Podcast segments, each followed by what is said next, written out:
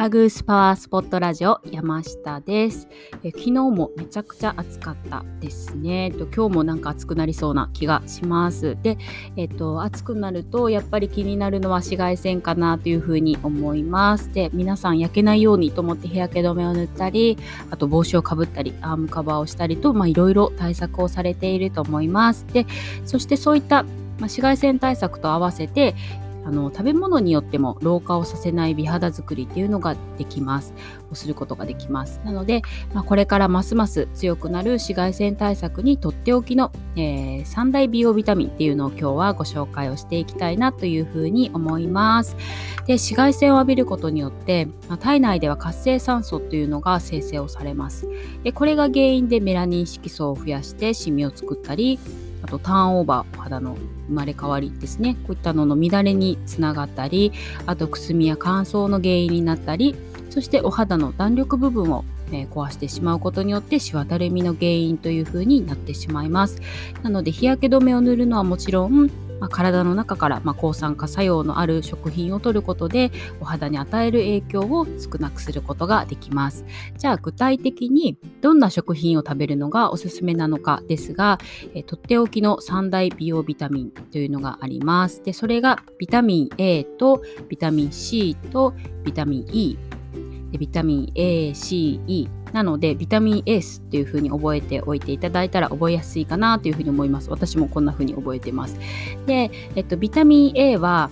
皮膚の乾燥それからニキビあと皮膚炎などにおすすめのビタミンで人参とか小松菜に多く含まれています。でビタミン C はえコラーゲンの生成の際に必ず必要なビタミンですしあとメラニン色素の生成を抑制するのでシミ予防と改善には必ず必要となるビタミンです。でこのビタミンは水溶性ビタミンで体の外に、ま、どんどん流れ出てしまうので毎日適量を取り続けるのがポイントです。でストレスとかあとは喫煙によっても失われてしまいます。ビタミン C が豊富な食材でまあ、今の時期手に入りやすいものといったら、まあ、ブロッコリートマトですね。あとじゃがいもです。でそれから、えー、ビタミン E はシミそばかす。あと血流を良くしたりするので冷え性とか肩こり対策にもすごいあのおすすめのビタミンになります。あとは更年期症状の対策にもおすすめで若返りのビタミンというふうにビタミン E は呼ばれています。で代表的な食品はかぼちゃほうれん草アボカドあとアーモンドなどですね。はい。で、えっと、ビタミン A と E は脂溶性ビタミンというふうに呼ばれていて、油と一緒に摂ると吸収が高まるというふうに言われています。でも、あの、過剰に摂りすぎると、過剰症というのがあのあります。あの、嘔吐したりとか、あと頭痛を引き起こしたりとかでするので、まあ、サプリメントではなくって食べ物から少しずつこのビタミン A と E は取るようにしていただいた方がいいかなというふうに思います。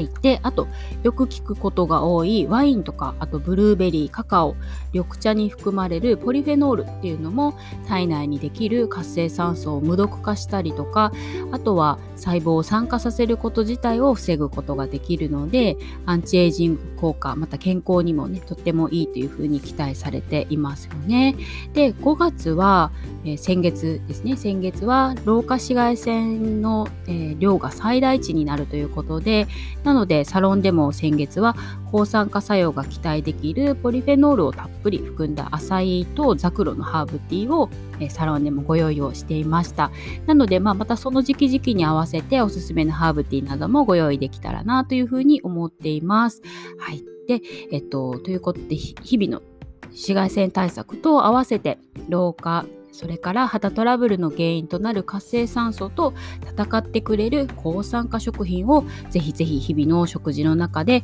えー、少しずつ取り入れてみてください。そうすることで明日以降のお肌は絶対に変わってくるというふうに思っています。はいということで今日の配信が何か少しでもあなたのお役に立てたら嬉しいです。では今日も素敵な一日をお過ごしください。